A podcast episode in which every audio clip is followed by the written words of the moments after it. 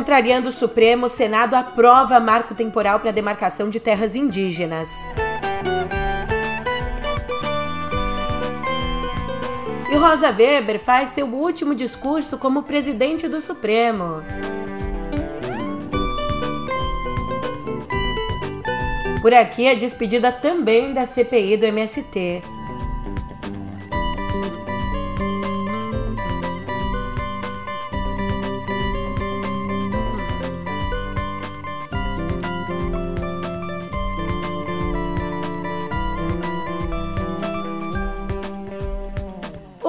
Ótimo dia, uma ótima tarde, uma ótima noite para você. Eu sou a Julia Keck e vem cá, como é que você tá, hein?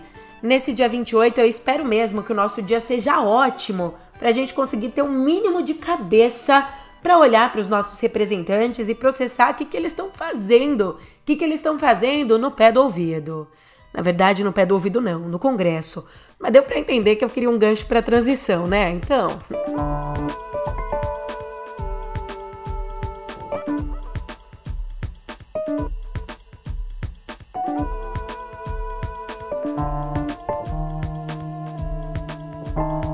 Em uma votação relâmpago, o Senado aprovou ontem o projeto de lei do marco temporal, reagindo à decisão da semana passada do Supremo Tribunal Federal, a decisão de derrubar a tese que estabelece que os povos indígenas só podem reivindicar as terras que ocupavam quando exatamente quando a Constituição foi promulgada, em 5 de outubro de 88. Ou seja, a tese que esquece toda a história anterior deles. Menos então de cinco horas depois do aval na Comissão de Constituição e Justiça, por 16 votos a 10, o plenário aprovou o texto por 43 votos a 21. Encerrada a votação, em turno único, determina a Secretaria-Geral da Mesa que mostra no painel o resultado. Votaram sim 43 senadores, não 21 senadores, nenhuma abstenção. Está aprovado o projeto. E o presidente do Senado, Rodrigo Pacheco, negou qualquer mal-estar com o STF. Se o Senado aprova o marco temporal hoje, ele não vai estar contrariando uma decisão do Supremo, assim como a pauta do aborto, das drogas? Não, na verdade, o, esse projeto de lei está tramitando no Congresso Nacional. É natural que o Congresso Nacional possa decidir a esse respeito e isso pode, inclusive, subsidiar o Supremo Tribunal Federal em relação a, ao entendimento quanto a esse tema. Então é muito natural, não há nenhum tipo de adversidade ou de enfrentamento com o Supremo Tribunal Federal. É apenas uma posição do Congresso, considerando que nós reputamos que temas dessa natureza devem ser deliberados pelo Congresso Nacional. Aliás, a bancada ruralista, para variar, ameaçava obstruir todas as votações na Câmara e no Senado enquanto o projeto de lei não fosse aprovado pelos senadores. Nas últimas semanas, os senadores, contrários ao marco temporal, reconheciam que de fato seria difícil barrar a aprovação do texto agora que a casa tenta fazer frente a discussões em curso no STF, que incluem né, discussões que incluem drogas, aborto e imposto sindical. Por isso que a gente tem que prestar atenção no Congresso que a gente elegeu.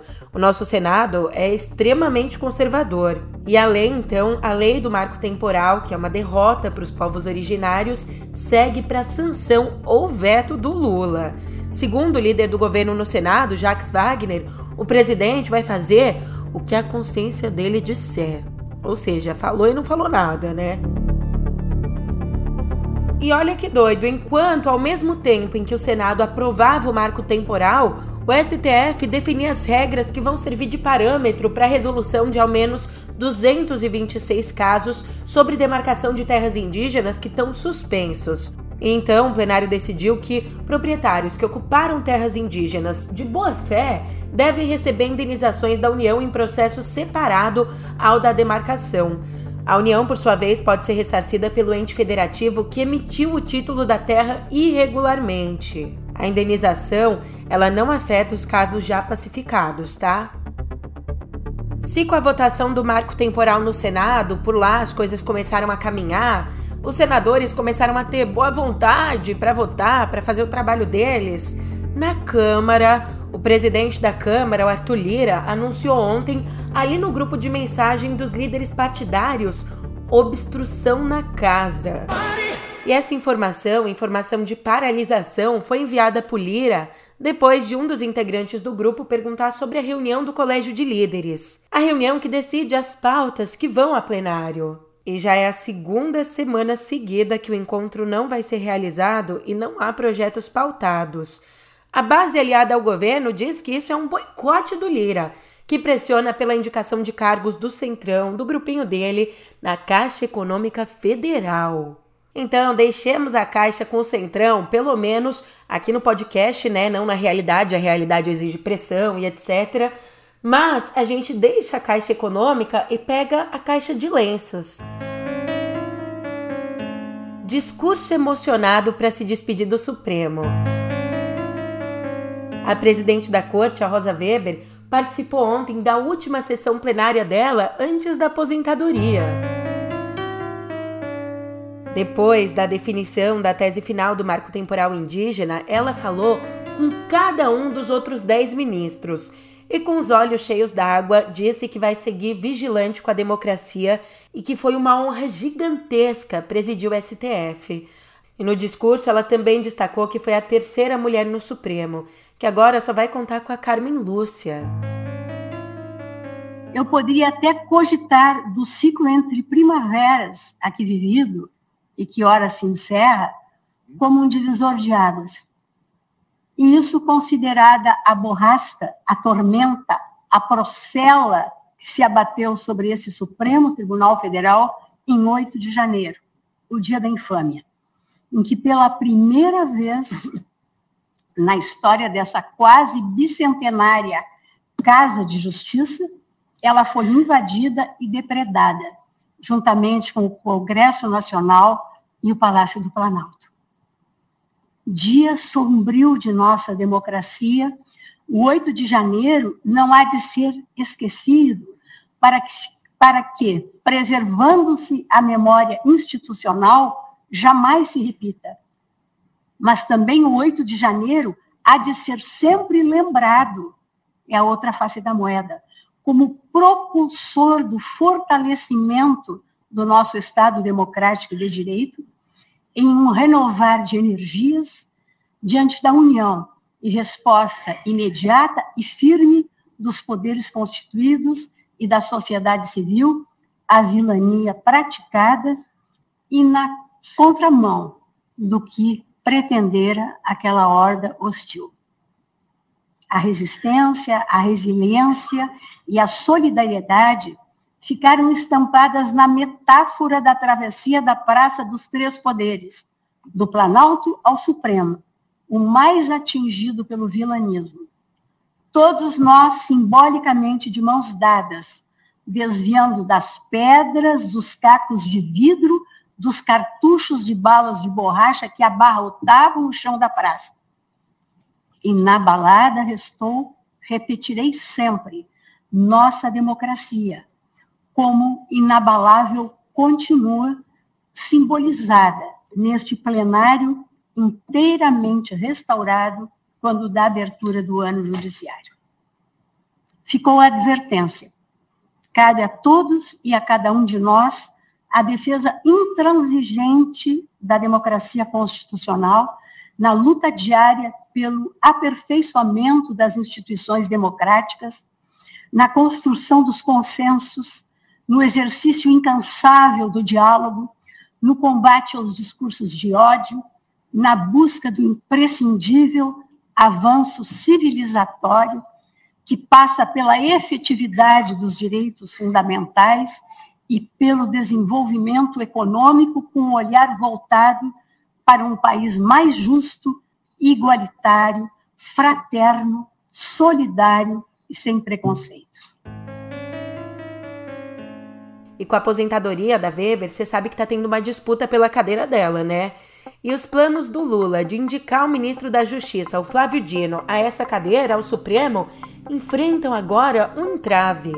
Davi Alcolumbre, presidente da Comissão de Constituição e Justiça do Senado. É que, como conta Malu Gaspar, o senador tem feito chegar a Lula indicações de que o nome de Dino enfrentaria dificuldades no plenário. Aliás, o próprio Alcolumbre, que passou meses segurando a indicação do André Mendonça ao Supremo, tem um candidato próprio para a vaga, quem ele acha que seria bom, o presidente do Tribunal de Contas da União, o Bruno Dantas, que também tem o apoio do presidente do Senado, Rodrigo Pacheco. E aí, que brincando desse joguinho aqui de xadrez, caso Dantas vá para o Supremo, os senadores vão ter o quê? Uma cadeira para indicar no TCU.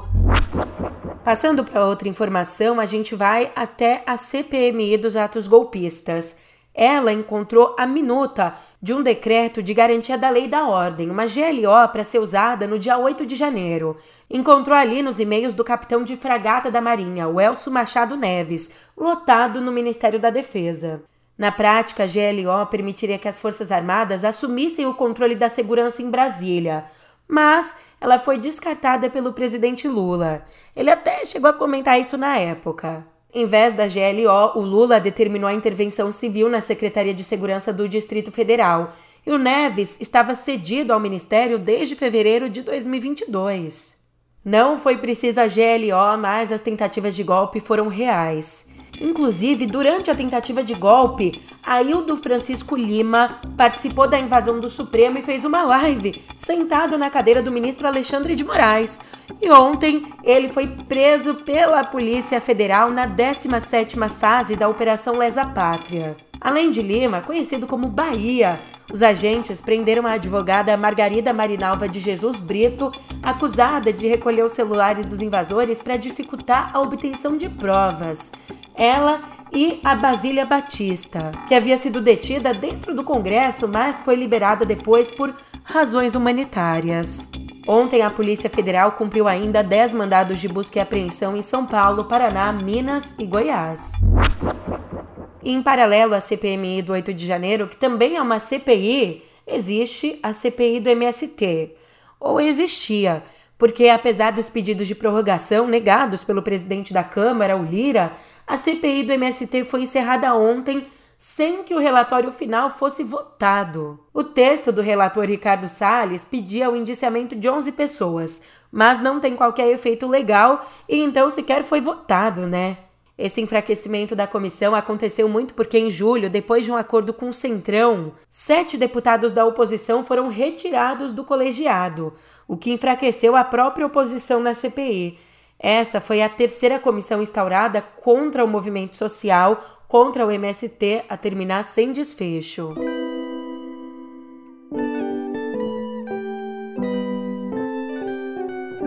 Meu Deus! Na terça-feira, cinco homens foram mortos, supostamente em confronto com policiais militares no município de Acajutiba, que fica na Bahia, a 185 quilômetros de Salvador. E além desses cinco, outros dois foram mortos em Lauro de Freitas. Os sete, portanto, elevam para 54 o número de mortes nas costas da PM baiana só nesse mês aqui, agora em setembro. A maioria dos casos aconteceu em regiões pobres, na periferia da capital. E a Bahia vem liderando os rankings de violência, tanto de facções criminosas quanto de forças de segurança, com 7 mil assassinatos no ano passado mais ou menos o que dá uma média aí de 50 assassinatos para cada 100 mil habitantes. E dessas mortes que aconteceram no ano passado, 1.464 foram durante confrontos com a polícia, uma média de 122 assassinatos da PM por mês. E ao que parece, São Paulo está indo pelo mesmo caminho o presidente do Tribunal de Justiça do Estado, o Ricardo Maíra Naf, derrubou a liminar que obrigava o governo de São Paulo a instalar, dentro de três meses, câmeras nos uniformes de todos os PMs. Na decisão, o desembargador argumenta que esse prazo de três meses impediria uma licitação para compra do equipamento, com potencial de prejudicar as contas públicas. As mortes, que se dane. E como você bem sabe, as câmeras né, nos uniformes, nas fardas, são apontadas pela Defensoria Pública e também por organizações ligadas aos direitos humanos como fundamentais para documentar e inibir abusos policiais. Mudando de assunto, a gente olha para o meio ambiente, porque são cada vez mais frequentes os papos em torno dele, inclusive aqui no podcast. Todo dia tem uma notícia ou outra. Então, nesses tempos de sustentabilidade, uma parte dos consumidores que pode não tem se incomodado tanto em pagar um pouquinho a mais por produtos ecologicamente corretos. Só que eles não contavam com essa aqui. Pesquisadores da Unifesp fizeram um levantamento com 49 produtos plásticos que são anunciados como biodegradáveis em supermercados do Rio e de São Paulo. Na lista, por exemplo, a gente tem sacolas, talheres, copos, pratos e outros itens de cozinha. Objetos com preços até 125% maiores do que os produtos comuns, os não biodegradáveis. O problema é que o levantamento verificou que nenhum, nenhum desses que se dizia biodegradável atendia de fato a todos os requisitos para ser biodegradável. Parece piada, né? Mas aqui o que vale não é a intenção. E ainda, olha o tamanho da cara de pau, nem para disfarçar mais de 90% eram feitos de plásticos oxodegradáveis, plásticos que sequer se desfazem em condições ambientais normais, independente de quanto tempo passe.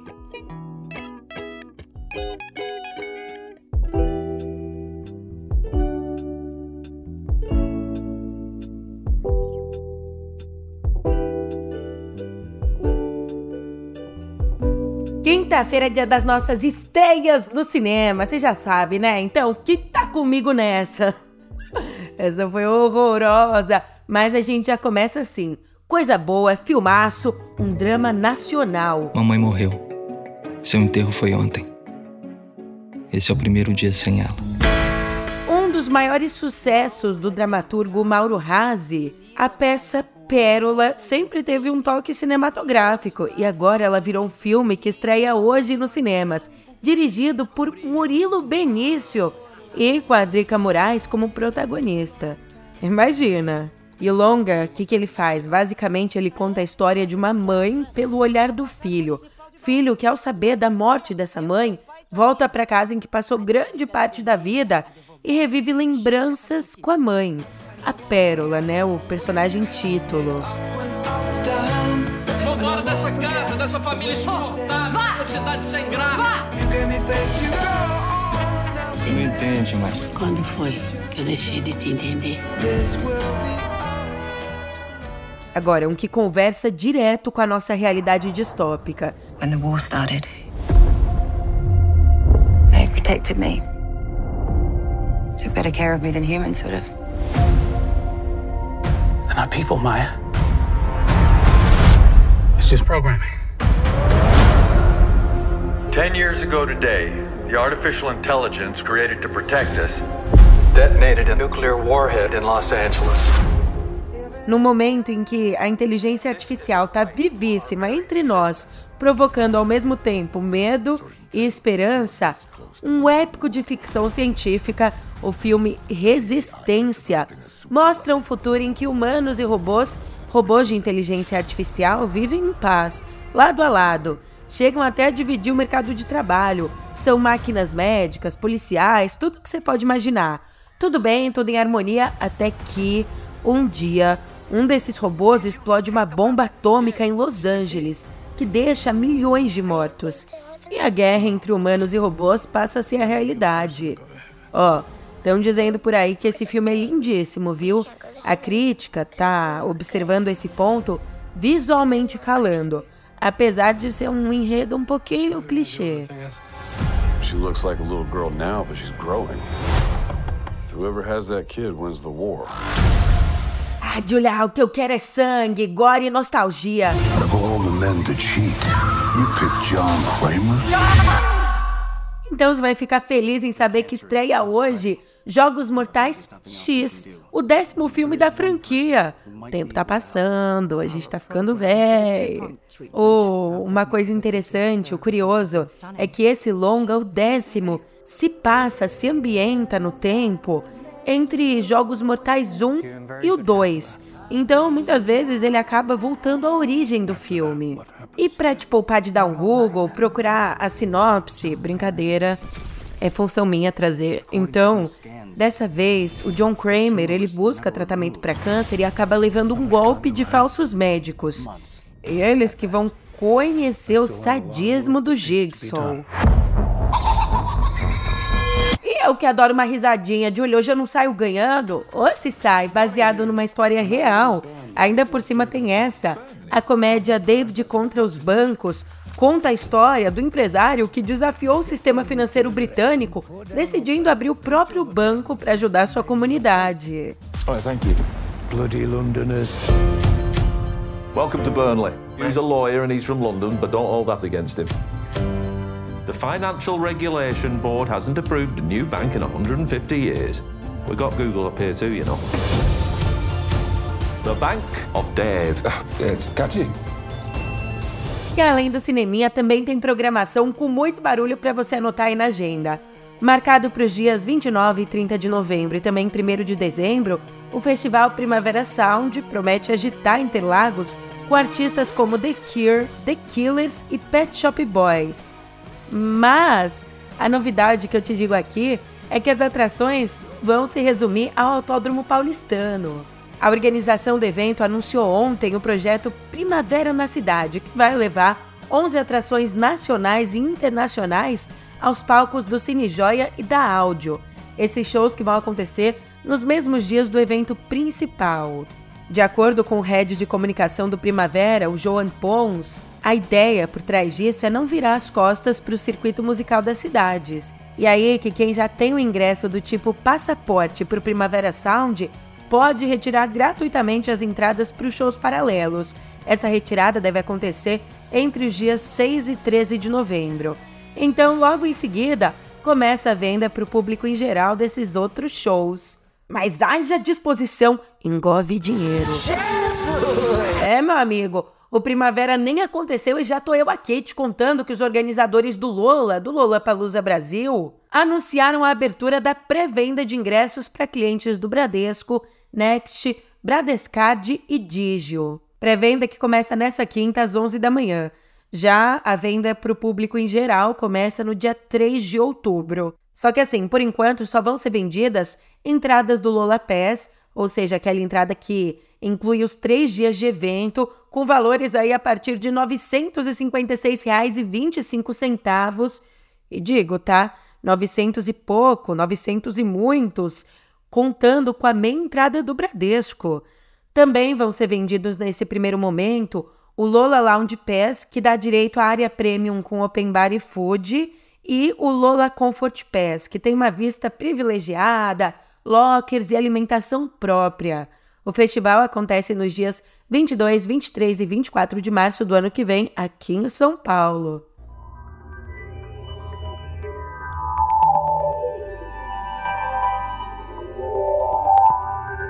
Tá pouco dois festivais? Então toma mais coisa pra você gastar. Começou ontem a pré-venda do iPhone 15 aqui no Brasil, o novo smartphone da Apple. E só pra você saber aí, para preparar o bolso, os modelos iPhone 15, 15 Plus, 15 Pro e 15 Pro Max chegam às lojas brasileiras com preços que vão de R$ 7.300 até quase 14 mil.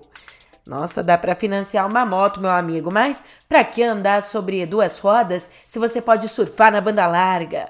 Pensamentos. Pensamentos inúteis, né? Porque uma coisa não tem a ver com a outra, mas na loja online da Apple, o pagamento, pelo menos, ele pode ser feito em até 12 vezes sem juros ou com 10% de desconto à vista. E uma surpresa, você compra, mas não sabe quando vai receber. A empresa ainda não disse quando os celulares vão ser entregues. Ó, oh, tudo pensando na experiência do cliente. Quando você menos esperar, tiver pé da vida, o iPhone novo na sua casa. Novo não, né? Porque pode ser que ele chegue quando o 17 já tiver lançado, o 18, sacanagem. Mas, por enquanto, o 15 é a novidade. E para você entender, ele vem aí disponível em até cinco cores. E os novos iPhones também abandonam a clássica entrada Lightning, aquela entrada pequenininha de carregador que foi substituída pela porta USB, a comum. Tem mais novidade na área. A Meta revelou nessa quarta seus novos óculos de realidade aumentada, o Quest 3. O anúncio aconteceu durante o Meta Connect, a conferência anual da empresa para desenvolvedores. O que, que esse modelo tem de diferente? ele está 40% mais fino que o antecessor, também conta com um display maior e uma resolução melhor, chegando a ter 10 vezes mais pixels que o Meta Quest 2. Ainda o headset é compatível com mais de 500 jogos e aplicativos, além de outras aplicações de realidade virtual e realidade mista que vão ser lançadas em breve. Vem aí! O produto chega ao mercado a partir do dia 10 de outubro por 499 dólares, mas ainda não tem uma previsão de chegada aqui no Brasil. É, tem a realidade virtual e a realidade dura, né? Forças por ter que esperar, forças. Mas vem cá, você tá sabendo que a Meta tem deixado o metaverso de lado? A Meta, né, o nome que vem do metaverso, ela tem deixado o metaverso de lado para investir mais em inteligência artificial?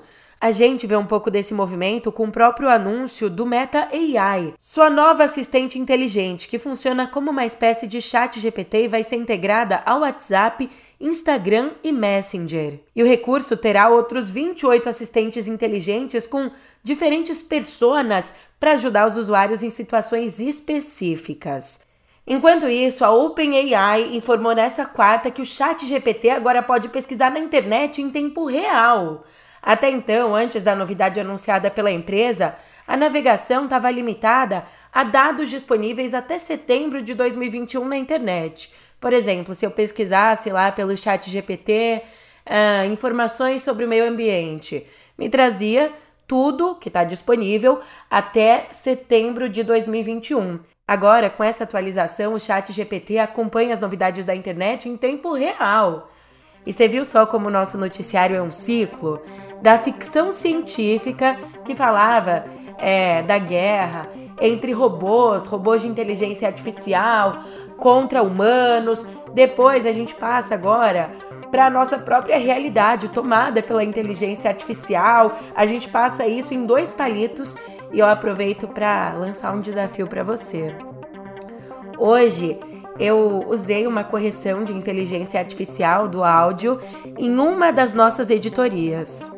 Se você descobrir qual é, eu não vou te dar um prêmio nenhum porque eu sou trabalhadora, também preciso guardar o meu dinheiro, mas eu vou ficar muito feliz. Então me responde lá no Twitter do meio qual é a editoria que eu usei o auxílio da inteligência artificial.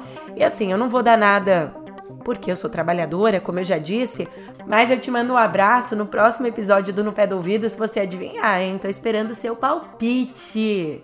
Olha, voltando à notícia, a essa questão da OpenAI, por enquanto essa atualização vai ficar disponível só para os assinantes e para as empresas. Mas logo logo o serviço vai ser liberado até para o Bing, o navegador da Microsoft. Microsoft que é sócia da OpenAI. E a empresa também anunciou que o Chat GPT passou a ter conversas de voz com os usuários e interações por meio de imagens. É tipo o nosso podcast, né? O nosso papo aqui de todo dia que me faz tão feliz. É todo de uma vírgula, na verdade, né? Porque você sabe que eu sou filha de Deus e sexta é o dia que eu tiro pra descansar um pouquinho, tomar uma cervejinha e também para me dedicar a outros projetos aqui do meio, inclusive a vídeos do canal no YouTube. Se você não conhece o Meio Explica, o meu quadro, o quadro que eu apresento, vai conhecer, pô. E tudo isso, esse merchanzinho, pra dizer que eu tô indo nessa, mas eu te espero logo logo, semana que vem. Até lá!